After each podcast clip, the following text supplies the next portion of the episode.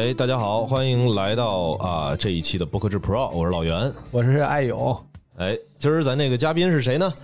哎，这个有知有行品牌播客知行小酒馆的主理人，哇塞，怎么雨白感觉像是已经在录相声了？我感觉这调性像录相声。大家好，我是雨白。嗯，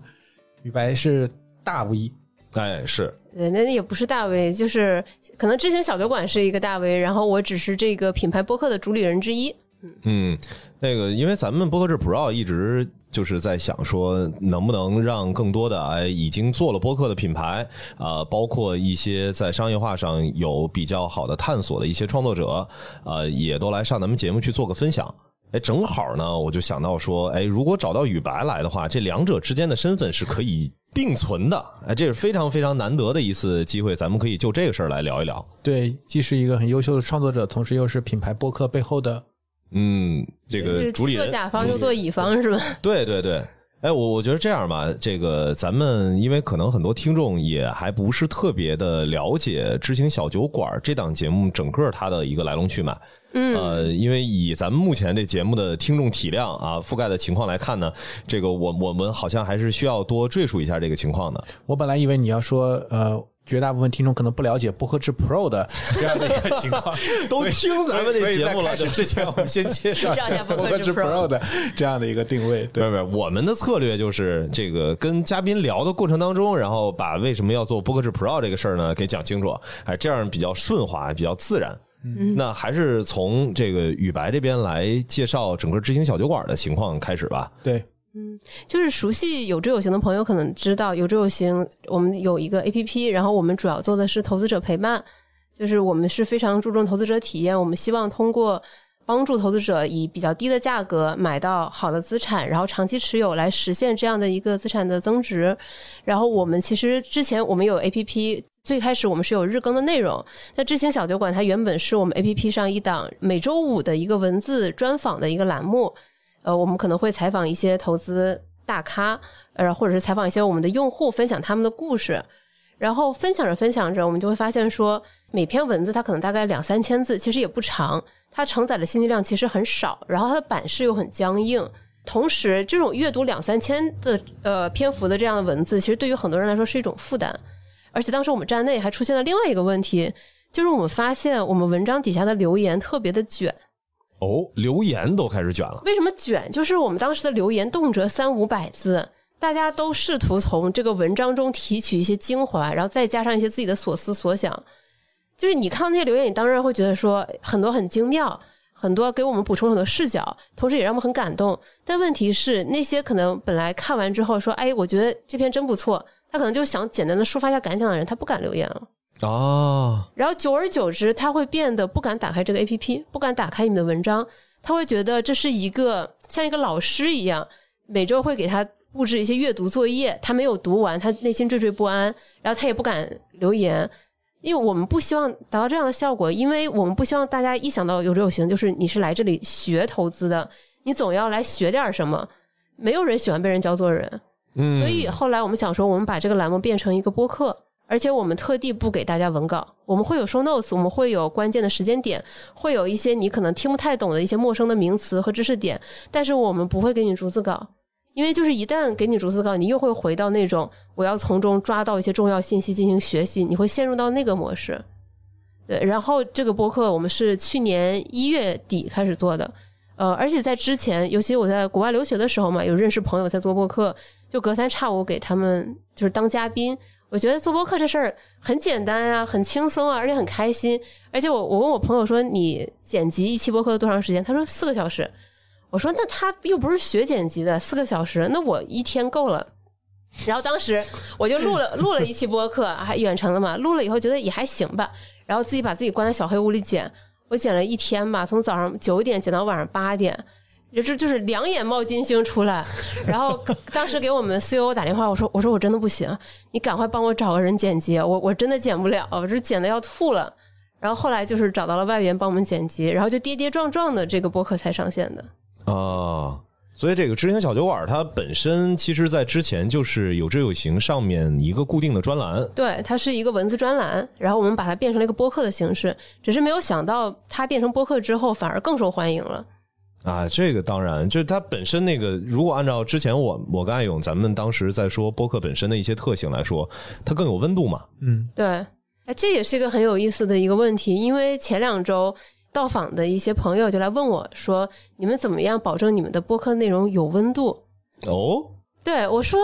我就我这就愣住了，我说怎么样让我们的内容有温度？这个不就是本来就有温度吗？就对，就是我说，首先你人的声音，其实你自带你的情感，你自然能听出他的语调和他背后，他他是不是对这个话题真的感兴趣，他是不是真的关心。其次就是我们小酒馆的所有选题，它其实都是基于你听众真实生活出发，你真实对钱的困扰，你对投资的困惑。我们是基于这个出发，我们可能会聊通货膨胀，我们会聊提前还贷。当听众觉得你做的这些选题，你是真正在关心他们的时候，他自然就感受到了温度，而不是通过我一遍遍讲，我们做的是有温度的内容，我们做的是有知识的内容，它不是靠喊口号喊出来的。嗯，我们也没有这样的 SOP。而且我觉得从名字上来讲，光这个播客的名字就很有温度，啊，对啊，小酒馆对吧？你当时是怎么想到要叫这个小酒馆的？就是对小酒馆的这个专栏名是我来之前就有的，当时还是我们的一个产品同学想的，然后他觉得小酒馆它是一个让人觉得很惬意的一个场景放景，松，对，很放松的一个场景，他就提议了这个名字。然后我来的时候，他大概只有两期的一个文字专栏的这么一个水平。而且那个玉凡，你现在相当于你是同时在 cover 一个是你们自己公司的品牌播客，同时也有创始人的播客，对对吧？就是我觉得这也是很多品牌，因为我们这档节目很多对象还是品牌方，对吧？然后嗯创作者，然后就是尤其是讨论商业化，就是现在我们看到，就是也越来越多的品牌也在考虑怎么进入播客这个领域。当然，最简单的方法就是跟一些播客的大台去做合作呀，对，啊，这个就是把它当做是，我觉得感觉还是偏流量、偏 KOL 这种偏网红的合作方式。但是实际上，我们一直在讲，就是因为播客它其实是一个非常特殊的内容形态，其实它本身是一个很好的跟品牌方、跟用户来直接沟通的这样的一个工具，或者说是一个载体吧。嗯，那这个时候，那品牌就涉及到啊、那如果我自己要来做这个台，那就涉及到可能，哎，我是以创始人为中心啊、因为毕竟要有是个人电台，有情感向的，像创作者一样，对吧？还是我以一个品牌为中心来做？我觉得你同时在做这两个不同类型的播客这一块，我觉得有没有什么经验可以跟我们大家做一些分享的？哦，那我觉得这个可能要从几个层面来讲。我觉得首先从创作的层面来讲，其实很多品牌方都会遇到一个问题，就是他觉得说别人都在做播客，我也应该投身播客。但是让创始人来肯定是一个非常理想的选择，因为他可以塑造自己的个人品牌，但是创始人又很忙碌。然后其实大家也会在想说，万一这个不成，老板又会生气，然后大家就会僵在当下。那我们现在的知行小酒馆和无人知晓，就是梦妍这档播客，大家定位确实是比较区分开来的。梦妍的那档播客，它就像他的一个个人作品，他一开始可能还会有点紧张，他会就是就规规矩矩的访谈，他后来发现说他完全可以更多的展现个人的特质，因为正反馈也非常的强烈。然后他后面就可能会有个人 solo，比如说他第一季第十期就是让万物穿过自己，就是完全他自己一个人讲了一个多小时。那一期我觉得应该是长尾效应特别特别长的一期，包括最近我们也经常还在小红书上看到我们完全不认识的，呃，就是那种小小 KOL，可能只有一两千粉安利是在分享安安利这期，安利这一期，分享这期，还有分享他的一些文本，给他的播客带来的订阅也是非常非常可观的。就我们会希望这个播客更多的展现他个人特质，他不需要一直提有志有行，他可以聊很多他关心的话题。他比如说，他很喜欢聊品牌建设，他会喜欢聊公司文化。他有前面有一期专门聊的是金庸的张无忌，嗯嗯，对他会专门聊这些，他会展现这个创始人的 personality。对，嗯，我觉得这个也是非常非常好的一点。然后梦妍，其实关于梦妍的话，还是有挺多可以值得讲的。就是在我们去年刚开始做播客的时候，他那个时候还是一个完全不听播客，甚至非常质疑播客的一个人。他又觉得说，听音频它是一个信息摄取效率非常低的一种方式。然后他又很爱阅读，他就是不太理解怎么会有人用听音频这种方式来获取信息呢？然后我们就开始做播客，然后前三个月他基本上也不给我们 comments，然后后来就是大概有一两期，可能就是播放量非常比较高，正反馈比较多。他说：“哎，你们这播客好像还做的还不错。”啊、然后哦对，然后后面再随着我们的播客可能听的人越来越多，就是他也忍不住啊，也也我因为我一直有说，我一直有游说他，因为他不是那种阿尔法 male 的那种人，他不是那种就是给人侵略性很强的那种人，就是你很愿意跟他聊天，他也很容易让你卸下心防跟他聊天，他的声音条件也很好。我一直说你真的天然非常适合录播客，他就说嗯，摇摇头。然后后来过了半年，他说：“我觉得我我也想开一档播客。”然后开始开始开始苦思冥想叫什么名字。后来是我们现在运营的负责人帮他在许巍的歌名中挑了一个名字，就无人知晓。然后我我是这么说服他的，我说我说你不要有那么大压力，我们先做一季，一季就十期。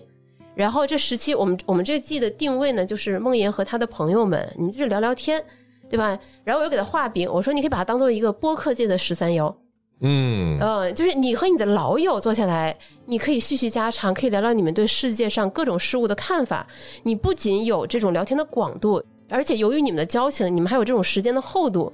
就是你知道各种晓之以理、动之以情、诱之以利这种。他其实自己后来也开始听，然后他觉得播客这种形式确实是很好，然后他就开始做，然后就一发而不可收。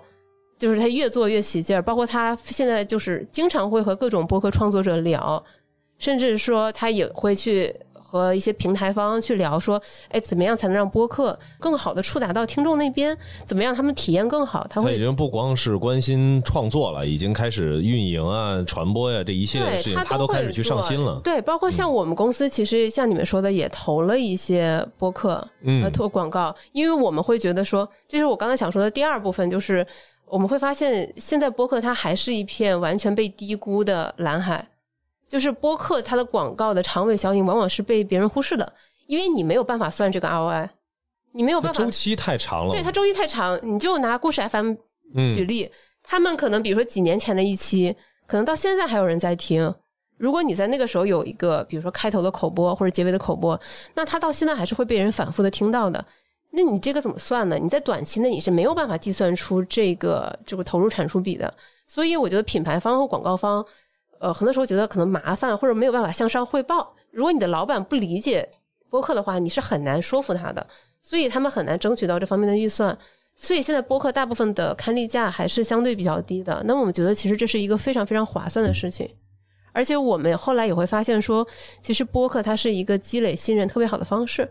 那这个又会体现在我们这，尤其是像智行小酒馆还有无人知晓的这个创作当中，听众会通过一期期的节目，会发现说你是真正的关心我们，然后你讲的东西又是非常贴近我们需求，为我们着想，而且是理念让他们让他们觉得很正的，他们就会愿意一期期听下去，下载我们 APP 成为我们的用户，甚至可以就是就是完全大方的跟大家说，我们收到了很多简历都是因为听了播客来的。哇，对嗯，我们今年招的伙伴，大部分都是因为听了播客，然后给我们投的简历。我这居然能对，所以朝这个方我向我其实我完全同意啊，就宇白讲，就是说，就 CEO 在这件事情上，其实或者一号位他在这件事情上的这个角色是不可替代的，就是他对这件事情的理解啊、其实很大程度上决定了一个公司他会去怎么来看待播客这件事情。对，因为如果只是把它当做是一个推广渠道、一个流量的一个平台，跟其他的本质上短视频、图文、直播是一样的话，其实不需要。嗯，但是如果要要想真正把它的价值最大化的做出来，你看，其实刚才呃给我们展示了很多的价值，对吧？嗯既有在品牌侧的、用户侧的，然后甚至在内部人才侧的，对，对吧？它其实是一个很大，为什么呢？因为你想，其实一号位或者 CEO 从角色的角度来讲，他当然最重要的事情是呃定战略、搭班子，是吧？然后去把这个公司往前走。但实际上，他还有一个很重要的角色，其实就是沟通。是的，他要跟所有的利益相关者沟通，内部的、外部的、消费者、投资人、团队、核心团队、潜在的人才，对吧？他大量的时间其实都是在沟通。嗯，所以我觉得播客能够创造一个很好的一个场景。第一呢，就是让他的沟通的，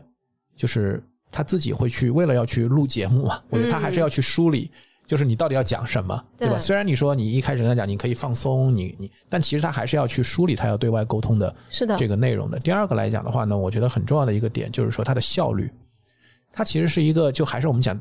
前面开始聊，就是我自己做 D to C Lab 那场那档节目，就关于 D to C 这个概念，嗯。就是说它本质上是我去释放很多的东西，然后它能吸引到很多有正反馈的这个响应，就是用户对他感兴趣的、认可他这个理念的、认可他 personality 的这些人，不管他是人才还是合作伙伴，还是客户还是投资人，可能大家都会注意到啊，然后反过来可能会再去跟他来去做积极的互动，这个效率是很高的。嗯，因为其实呃，如果就是两位主播了解有知有行的话，你们会大概理解我们的投资理念，它是注定吸引不了可能很大一部分的投资者的，因为其实现在大部分的投资者他可能。投资，对他还是会每天会盯着 K 线，他的心情会随着账户每天的涨跌而起起伏伏。那么他们可能不太会接受我们这样的投资理念，那我们只能去吸引那些能接受我们理念的人，或者通过我们的内容跟他们就是产生连接。或许他们听了以后觉得说，哎，这个东西我可以多了解了解，然后之后可以成为我们的用户。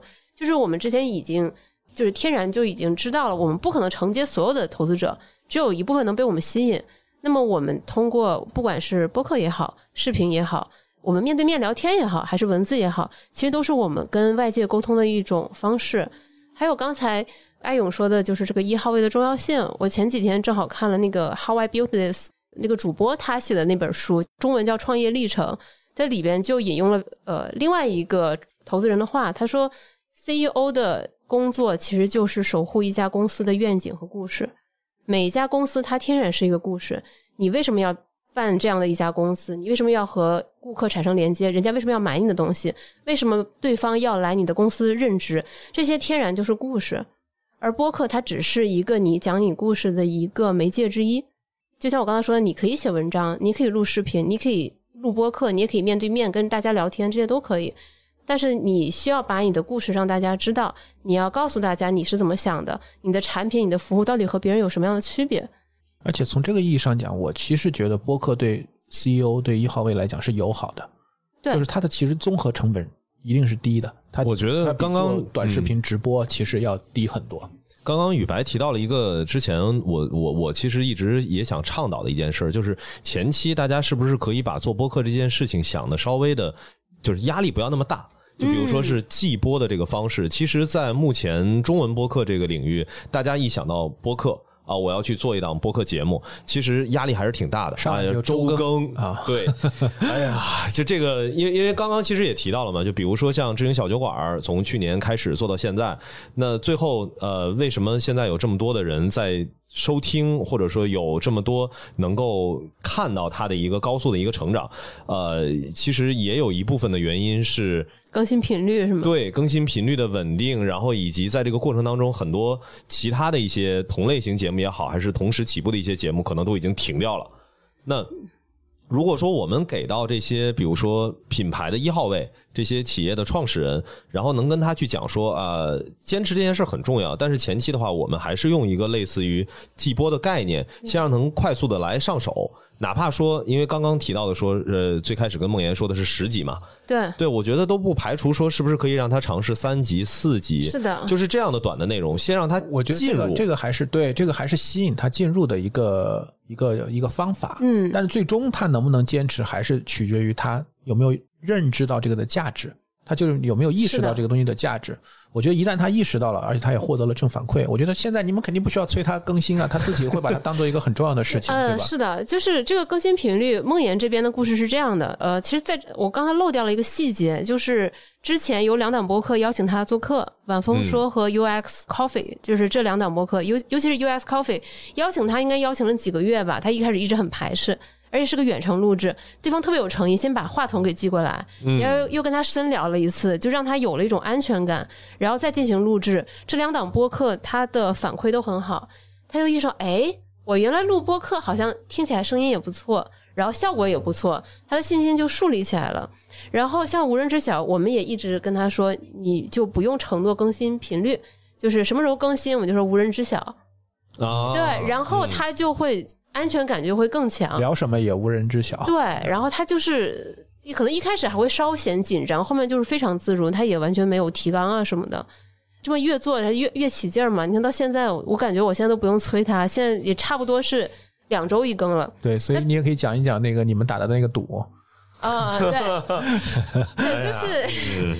呃，对我我先讲一下这个知行小酒馆的更新频率。嗯，呃，可能在你们印象中，知行小酒馆是一个周更的播客，它其实是这样的：最开始我们是周更，更着更着，我们发现这个质量真的不行，这个产能跟不上，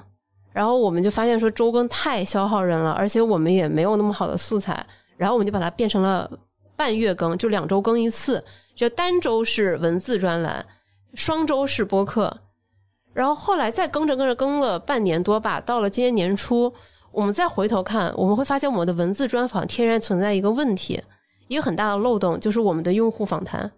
我们用户访谈，我们会比如说，呃，老袁，你是我们的用户之一，我会聊你，就是你是做什么的，然后你是怎么投资的，然后投资和你的生活怎么结合在一起。它会天然有一个问题，就是如果你的投资做得非常好的话，你为什么会成为我们的用户？哦，然后它就会衍生另外一个问题，就是说实话，我觉得我们很多用户他在自己的专业领域他做的有很高的建树，他投资他可能是可能刚入门不久，或者是没有那么那么的深的造诣，他也是非常值得人了解的一个故事。但是你如果站在一个读者角度，你会觉得说这个人好像他的投资也没有特别成体系，也不是就是它跟有知有行到底有什么样的？对，就是我为什么要在有知有行看一个用户故事？嗯，他会有这样的疑问。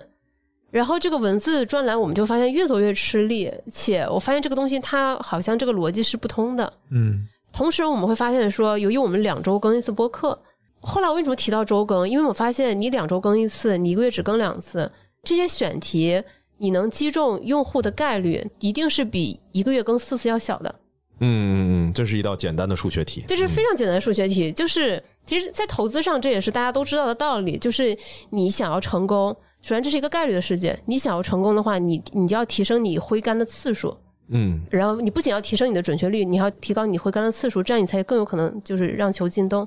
就是非常简单的道理。然后后来我们就一啊巴菲特不，这么认为啊，对啊，没事没事，开玩笑因为想到那个脱口秀梗了，是吧？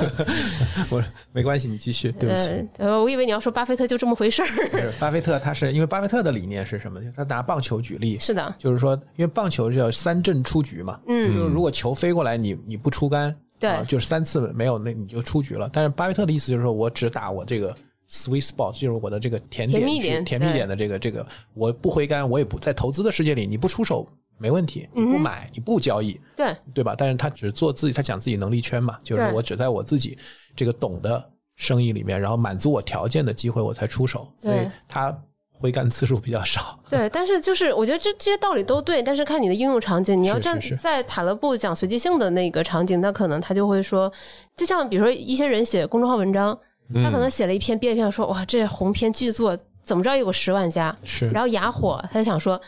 这一届读者不行，不配阅读我的雄文。是 但其实不是这样，其实如果你坚持更新，就像现在很多人做抖音，做抖音现在第一条是什么？你就要坚持更新，你每天不管怎么样，你就要发一条不视频。知道哪一条火了。对，因为你不知道哪条会火，就是你要增加你回关的次数。是的，对，然后我们就一咬牙说就周更吧。就周更吧。嗯，对对，然后就一咬牙这么干下去了。但是我们未来也不会排斥说我们再去做一些文字上的专访，但是我们更多的会是那种圆桌形式，比如说以一个话题会请几个用户来一起聊一聊，嗯，而不会让一个用户承担那么大的压力，让自己曝光在所有人这个面前。其实这个事情还压力还是挺大的。我觉得提高更新频次肯定是一个对的策略，因为毕竟从供需的角度来讲，现在整个的播客的听众肯定是在增加的，是的对吧？嗯那么供给也在增加哈，那就是看就是在这个供给和需求，比如人均它其实有一个消费的量嘛，是的，对吧？就是如果大家都不更，只有你更，那等于新进来的人总需求增加了以后，供给并没有增加，那肯定摊到每一个这个的这个供给的可能的这个潜在的就会增加。这个因为之前我们其实测算过，就是听众其实差不多在每个星期啊，他至少有四到五天的时间是有收听播客的习惯的，就是深度的这些播客的听众。嗯，但是极少极少有节目说我可以做到一个星期四到五更，那也就意味着说他总会腾出时间需要去收听多档节目。对，那也就是，如果你维持一个周更的频率的情况下，那最起码如果他的每周都有收听习惯的话，那可能大概率能够呃，如果他发生了订阅的行为，每个星期都能跟他去建立这种通过播客节目建立起来的连接。嗯，然后我发现我们播客就是小酒馆这档播客，呃，不管是在小宇宙也好，还是在别的平台也好，订阅数实现比较高增长，也是因为我们变成了周更之后。嗯对，为什为什么我刚才又重新提更新频率？呃，是因为梦妍一直认为他的播客的订阅数应该很快会超过我们，因为他其实他第一期播客就有大概两三万的播放，几乎后面每一期就呃在小宇宙这个平台为啥他跟南天第一次聊就有两三万的播放量？内容好啊。就是我我觉得我觉得内容好是第一位的，当然你可以说梦妍和南天自带一些流量，但那些流量你在整个播客的池子里那算多少呢？它其实也没有多少。我觉得关键还是好内容它的这个穿透力，嗯，然后它几乎每一期都是两三万的播放量，那个时候小酒馆的播放量可能平均就是也就三四千吧，偶有佳作能到 一万以上，反正就是一个相对比较困顿的一个局面。呃，然后后面随着我们就是我们以这种龟兔赛跑的策略，啊、就是一点点慢慢的更，然后现在就是我们和他的播客一直维持在就是一万粉丝上下的这个差距。然后七月份的时候，梦妍说：“哎，在公司大群艾特我说，我们打个赌吧，就是年底无人知晓和小酒馆哪个播客的订阅数更高。”然后我说：“行，赌就赌，赌什么？”他就说：“一箱可乐。”所以就是一个玩笑式的一个赌局。但是我觉得如果能够这个，因为这个激励他更新，那我觉得这是非常大的收获。我愿意给他三箱可乐。对，而且我觉得对一个品牌来讲，如果它的创始人播客和他的这个品牌播客能够做好区分啊、嗯既有分工，同时又有协作，对，其实是一个非常理想的一个、一嗯，的一个状态。是，所以不过这个也有一些苦恼，就比如说，呃，可能一些我们想请的嘉宾，他们会开始犹豫说上哪一档播客。虽然即便我们也出现过，就是同一个嘉宾上了两两几乎同时上我们两档播客，但是在小酒馆播放量更高的这种情况，而且而且上无人知晓那一期还上过那种首页推荐，反正也挺神奇的。可能我觉得还是跟主题有关，嗯，对，所以我觉得现在我们基本上还是差异化很明显。梦妍的无人知晓，他会个人风格非常突出，我们更多的还是围绕着每个普通投资者关心的用户需求，对你关心的所有跟钱相关的事，聊消费，聊省钱，聊养老，我们会聊投资，聊提前还贷，聊通胀等等等等，我们都会聊。是还有包括像儿童财商教育这些，我们还邀请过呃老袁这个、嗯这个聊聊聊这个对怎么怎么样培养小孩，这这这些都聊差异多，过。为啥为啥要请他去聊这个话题？因为因为当时我们是当时是采用了一个直播，像 Clubhouse 那种，对？对的那种形式，然后中间就邀请他上来连了个麦，嗯。因为我记得那一期其实聊的是你知道自己的父亲是怎么赚钱的嘛。对，对对，然后我当时就说呢，我提供一个父亲。视角，我我作为父亲，我我希望让自己的孩子知道我是怎么赚钱的。对，然后那一期我觉得就是可能未来给他的小朋友是一个纪念品纪品。念啊，嗯，对，就像我，我觉得可能这又插到另外一个话题，就是我觉得形式品牌播客的形式也可以变得很多样。当时我们父亲节的那一期播客，我们是每一个主播提前回家跟就是远程或者回家跟自己的父亲录了一段，就是三个问题，就是你为这个家庭财务状况改善冒了最大的险是什么？然后就是类似的问题，然后录完之后，我们现场录制的时候是播放录音，然后录 reaction，就我觉得那也是一个有意思的形式。嗯对，包括我们去年圣诞节做一期热红酒主题，我们就是仿照 Planet Money 嘛，我们去采访那种街头的卖热红酒的小摊，几块钱一杯。我们有去采访就是专业，就是那种很 fancy 的酒吧，他可能六七十、八九十一杯热红酒，我们会问他怎么定价，然后我们自己也做热红酒，然后卖给，因为时间有限，卖给我们同事。然后让他们来出价，就是做一个这样的一个比较偏趣味性的这样一个播客。其实我们的目标核心还是说给大家提供好的内容，然后做一些大家感兴趣的话题，形式这些东西都是可以很多变的。所以所以你现在对年底这个结果，你你有信心吗？呃，我有信心无人知晓会胜出，因为它现在更新频率真的上来了，就是兔子醒了，开始往前撒丫子跑了。那我对我们来说，那确实是有点难，但是我们还是会就是不断的提升我们的质量的。嗯，那你刚才也提到，就是说你认为现在其实播客从用户价值或者流量价值，用户价值是高的，但从流量的定价来讲是低的，它是一个相对来讲偏蓝海的这样的一个市场。我觉得这个其实也是我们一直的观点哈，就是我们也对觉得，我觉得其实对品牌主来讲，现在大部分人现在可能还没有看到这个，是的或者对它没有一个更立体的理解。或者说其实也不知道该怎么去评估，或者是用什么样的方式去考量这件事儿。那么你们当时是怎么发现到这个成本的一个洼地，并且你们是怎么去做推广，就很有意思。因为我觉得有志有行既是一个自己是一个品牌播客，同时你们也是推广方，对吧？就是你也是甲方。简单来讲，你也在跟其他的这些播客在合作。呃，我觉得可能最开始我们整个公司的人接触播客，可能还是从我们开始做播客开始，然后大家去研究这个市场，然后会发现，哎，为什么有些播客它可能订阅数不是特别高，但它的播放量很高，然后它的他的留言数很多，然后很多播客它还有 newsletter，然后 newsletter 它可能能，比如说打引号的带货能力也很强，然后我们市场部的同学就会做一个测算，他会看一个比率，就是。你的播放数除以你的订阅总数，或者是叫做你的粉丝总数，嗯如果这个值比较高的话，说明其实你的打开率很高，就是这就这个就叫打开率嘛，嗯，说明就是你的这个你的内容肯定是相对比较高质量的，那么这种东西它就比较具有长尾效应，那么我们就会倾向于投这样的一些播客，嗯其实之前呃，公社这边的话是曾经也做过一个测算的，按照一个合理的，就是它是维持一个高增长并且具有长尾效应的一档节目，它按理来说的话，它的播放量应该是远超出它本身的订阅量的。嗯。就这样的话，它的节目才有，就是从直观上来说，才更有更大的机会是被新的听众 search 到，然后会被会被打开。嗯那如果说它的订阅量远超出它的这个实际的播放的量值，那只能证明一件事，就是它的用户整体的活跃情况是不好的，对，或者说它的用户可能在对对对在流失。那我们现在在，比如说，我是个品牌主，我要现在要做推广合作，嗯我选了那些刚才你讲我怎么选这些号，对吧？那选了这些号之后，我们跟他什么样的合作形式是更有效的呢？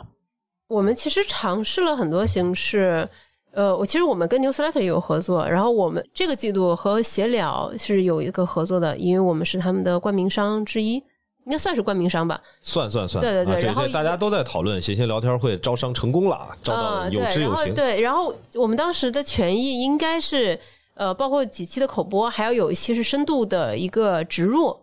我觉得闲聊的制作方就是特别的，就是他们其实非常的为广告主着想。嗯，吕东他一直以来是我们的用户嘛，他也很认同我们的这个投资理念和我们做的事情，他也非常希望能帮助我们，就是赢得闲聊这些听众的认可。毕竟闲聊这个流量特别特别大，所以他真的是做了非常多的事情来帮助我们。嗯，至于到像刚才艾勇说，通过这些指标筛选出这这些播客怎么合作，就是我们不只看这个指标，当然也要看这个播客的调性和我们相不相符。就如果比如他是一个讲美食的，可能跟我们就好像没什么关系，或者是他讲的是那些比如说短线操作的那些，跟我们的关系也不大。就我们还是会看一些跟我们调性相符的，然后打开率还不错，哪怕它的订阅数还很少也没有关系，我们会找这样的一些播客合作。呃，当然我们每一次投也会比较谨慎。就是很多那个，我看现在品牌主在合作的时候，要么呢就是说比较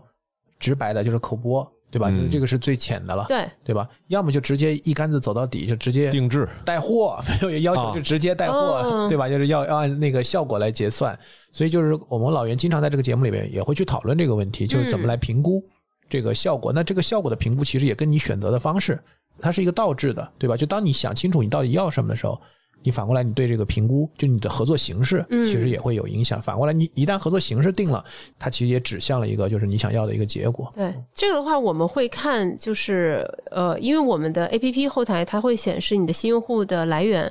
就比如说，假设它是来自播客，就是我们的播客的那一条线，它有一个很明显的凸起，那个数字其实就说明这个投放它是有一定的效果。就是我们之前的大部分投放应该效果都还不错，就是都是那种可能它订阅数不是很高，但是却给我们带来了不少的新用户增长的。就我觉得，其实我们的这套算法可能还是相对比较有效，但是我觉得重点还是要找和你自己调性比较相符的播客。对，因为我觉得我们上一次在那个跟泡泡玛特的嗯，这个 C 端传播的负责人在聊的时候，其实他当时给了我们一个很有意思的视角，就是说他做了播客以后，其实大部分来听的这些都是他们原来的老用户，甚至这些老用户原来都没有听过播客，是因为他们开了播客以后才开始接触到播客这个媒体形态的，对吧？那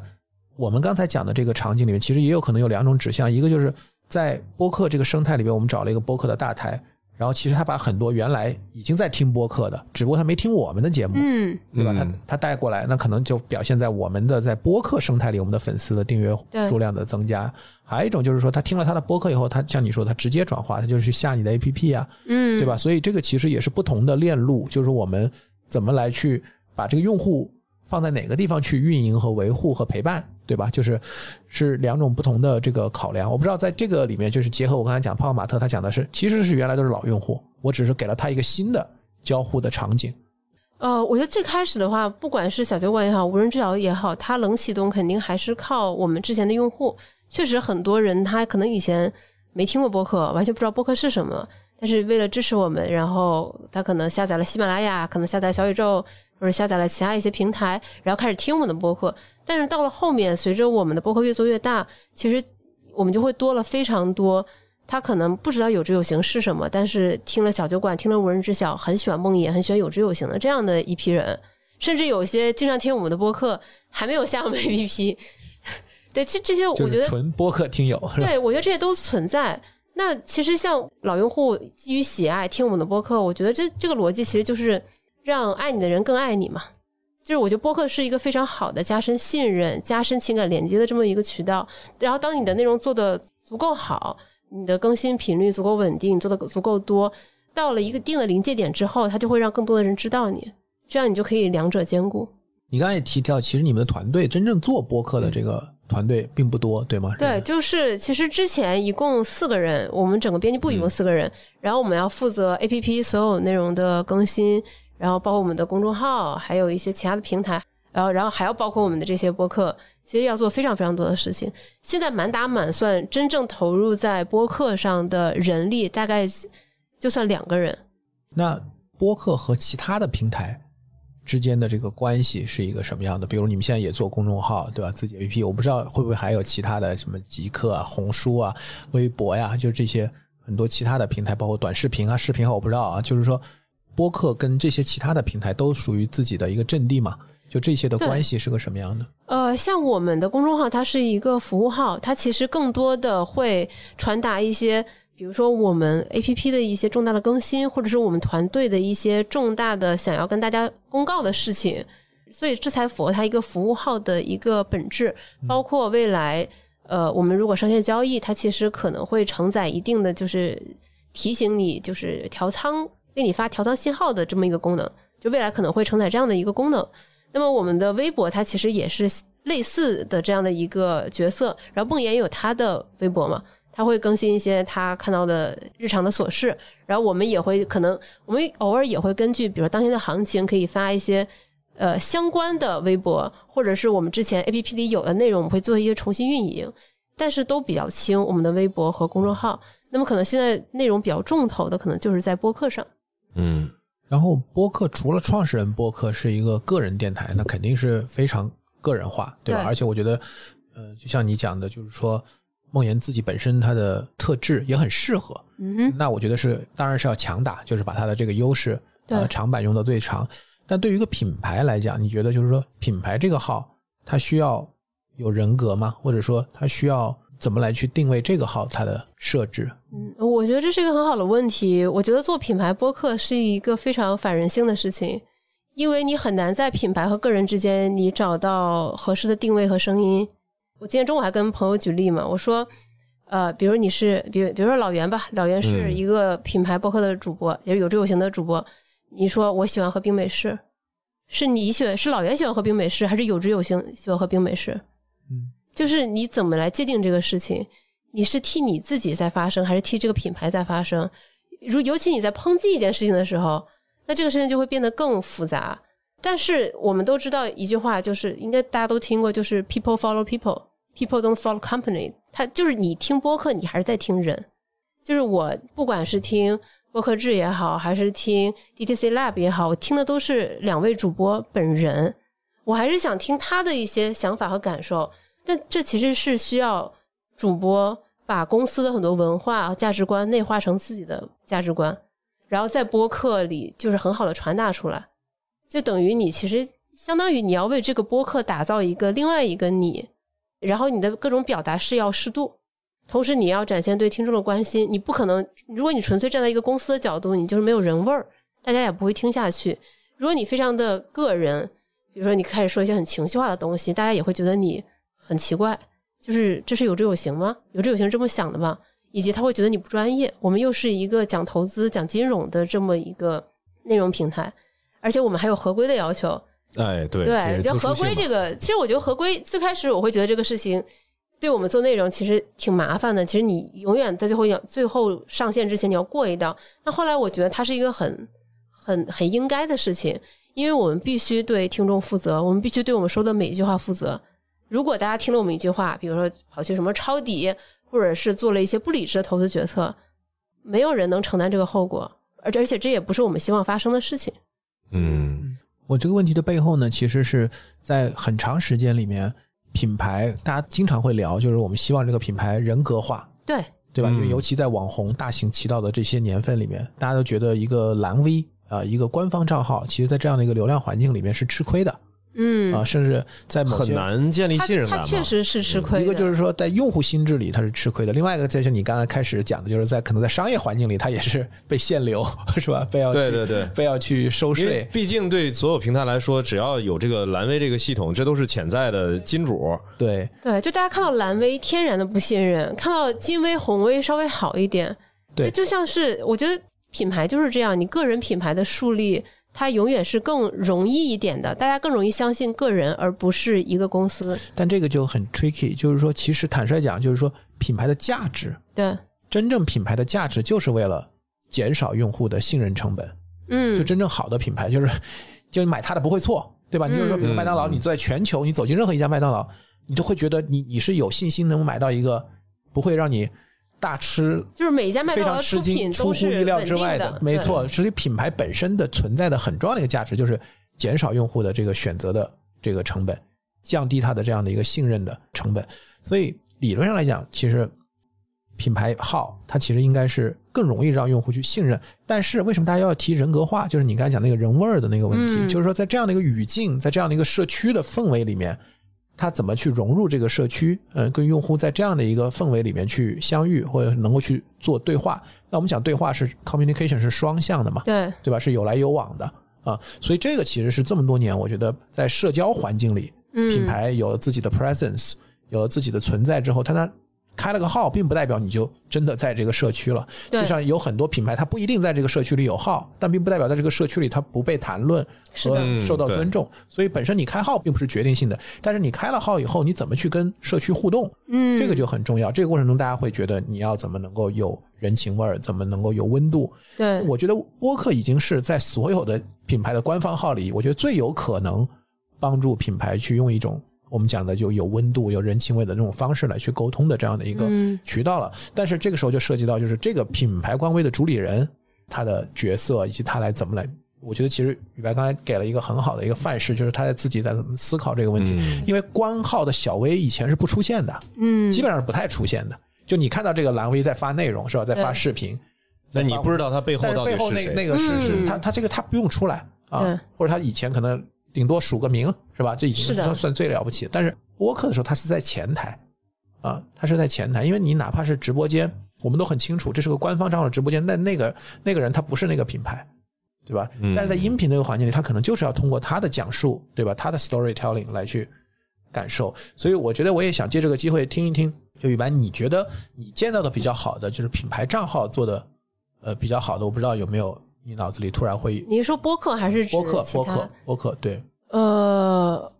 想一想，我觉得组织进化论肯定算一个，嗯他做的是相、相当好的。飞书飞书的那个，对，然后像之前的话，哦，商业就是这样，你觉得算吗？它可能偏媒体一点，对但是我觉得那也是很不容易的，就是这样的一个算是机构号或者是品牌播客，因为你不主打个人特质，想要做出来一个播客，我觉得真的挺难的，因为你其实是把人你要盖住一层，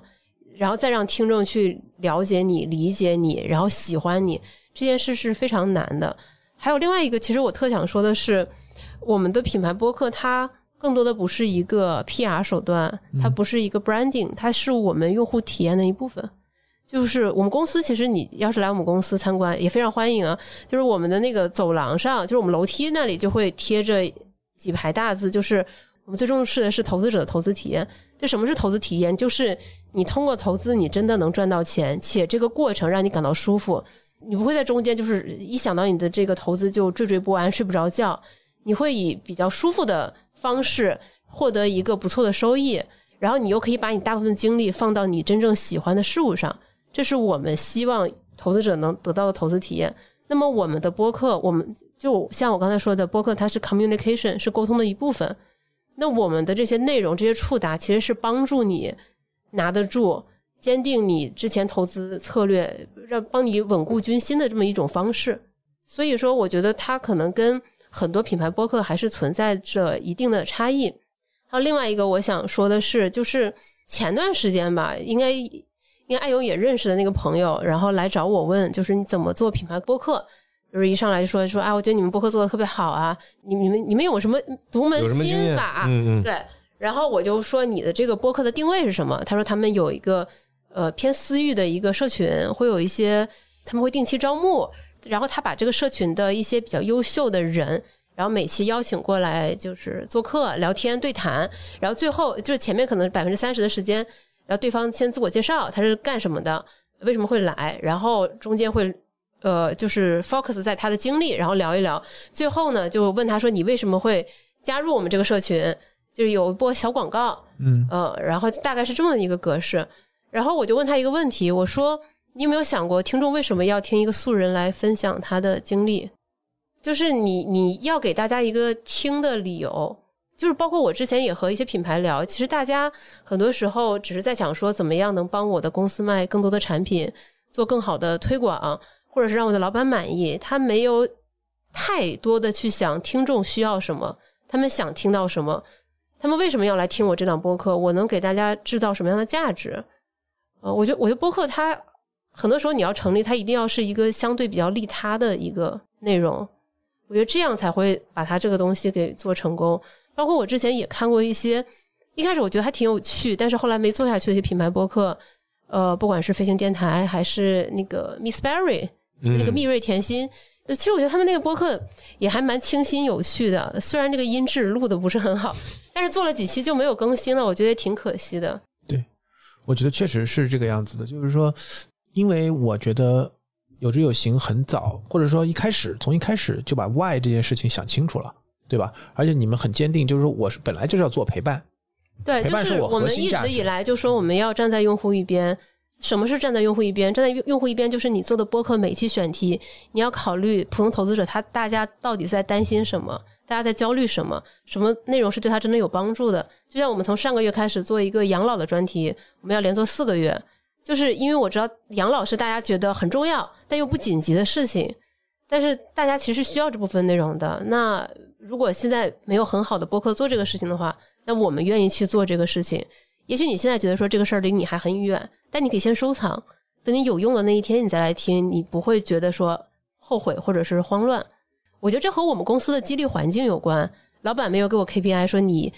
什么你什么第一个月你要涨到五千粉，然后第二个月你要上小宇宙首页，他没有这样的一个 KPI。嗯，我觉得这跟激励环境有关。真不是说我们做内容很厉害或者怎么样，而是说我们有一个足够宽松的环境，能让我们真正站在听众的这一边去思考问题、想问题，因为它可以覆盖大多数人的一个需求，所以我们才有机会从零做到现在这个粉丝的订阅数字。所以，其实品牌播客一样也是要解决听众的用户需求，对，就是这些这些到底他们希望。在一档节目当中获得什么？你给他创造了什么样的价值？是的，而不是单方面的。就是因为之前我这接触更多的品牌，可能他们的逻辑还是说我想要去对外输出什么。然后播客是不是一个啊？因为大家都在讲它的温度，都在讲大家对它的一个接受程度，所以我不管输出什么东西，只要是播客这样的渠道，就能够有效的触达到这些听众的呃心智里，我觉得这个应该还是这是两件事情，就是对这是迷思，就是说很多都会有这样的迷思，就是我看这么多人在刷抖音，所以我做一个抖音号也会有很多人来哎是的看。对播客很有温度，所以我做，所以我做播客就一定对，然后我品牌又很大，我做了大家一定会听。你想一期播客，就算你完听率不是很好，大家可能也要花二三十分钟来听。我一在现在这么快速的时代，大家能花二三十分钟来听，就是如果真的有人来听你的播客，是多么大的荣耀啊！就是我们怎么忍心去浪费听众的每一分每一秒呢？对，就是你一定要就是服务他的真实需求啊！你如果只是在想说我的产品很厉害，我们公司文化很棒，那那不是他想要听到的。我觉得就是呃，跟于白聊完，其实我觉得很多答案都已经水落石出，是吧？都都已经都已经讲出来了，我觉得非常好。我觉得最后啊，我觉得我们问一个问题，就是如果再回到刚开始做播客的时候，你现在会做一些什么样不同的策略也好，或者调整或者改变也好，可能会取得比现在更好的成绩。虽然已经做得很好了哈。如果回到那个时候的话，我觉得首先坚持周更，呃，不是不是，首先准备一个录音棚。我们一开始录播课的时候，我我以为只需要手机就够了。然后，啊然后，但是我有一个基本的常识，就是一个人要有一条音轨，大家不能在他们大家如果在同一个房间对混在一起就不好了。然后我录播客的时候会让我另外两个同事找另外两个房间，然后我们公司又是一个初创企业嘛，其实也没有什么像样的房间，甚至当时有有那个同事去躲在仓库里录的，然后回音又特别大。就是当时就是如果让我再回去，首先准备好器材，第二准备好录音棚，第三我觉得就是做一些自己更想做的选题，因为现在的我更知道其实大家感兴趣的事情是什么，就是我那个时候就不会再走很多弯路了，它能更击中大家的需求，然后对我们的听众更有帮助。我相信如果如果一开始就这样做的话，我相信听众会更喜欢。所以大概花了多长时间，最后找到了听众的那个甜点？说实话，到现在也没有太摸摸索到，就包括有很多朋友来问我说：“你们有没有总结？有没有总结复盘？总结你们方法论？”我们现在才是一个可能在六不到六十期的一个播客，我们希望未来能够做到像 How I Built This、像 Tim Ferriss 那种几百期甚至上千期。我觉得到那个时候，我们才有资格说来总结一些我们的方法论。啊，对，这跟投资的逻辑一样，你不仅要比你谁买的价格更低，谁买的资产更好，还要看谁持有的更久，谁活得更长。巴菲特为什么这么有名？他大部分的资产是他五十岁之后赚的。这个用很温柔的语气立了个很狠的 flag。对，就是就是坚 坚持和死磕的力量，这个是我们相信的。嗯，哎，咱约定一下吧，这个知行小酒馆到一百期的时候，呃，再来然后录一期，对再来 咱们可以可以可以。没问题对，到时候是不是你觉得应该有一定的资格去讲讲在这个过程当中形成的一些小的经验和方法论了？有，就像，嗯而且还包括，其实像我刚才说的，很多朋友公司会来问我们怎么样做播客，然后怎么样才能做得更好。其实我们内心也很着急，我们也挺想帮助他们把这个东西做好的。而且我我特别想是我们踩过的坑，希望他们都不要踩了。就基本上就是口沫横飞，跟大家聊好几个小时。呃，主题就是劝别人做播客，我就感觉我，我我就感觉我得到了这个老袁的衣钵，逢人见哪个品牌就劝人做播客。我今天中午刚劝一个一级市场的一个投资公司，我说你们公司太适合做播客了，做吧。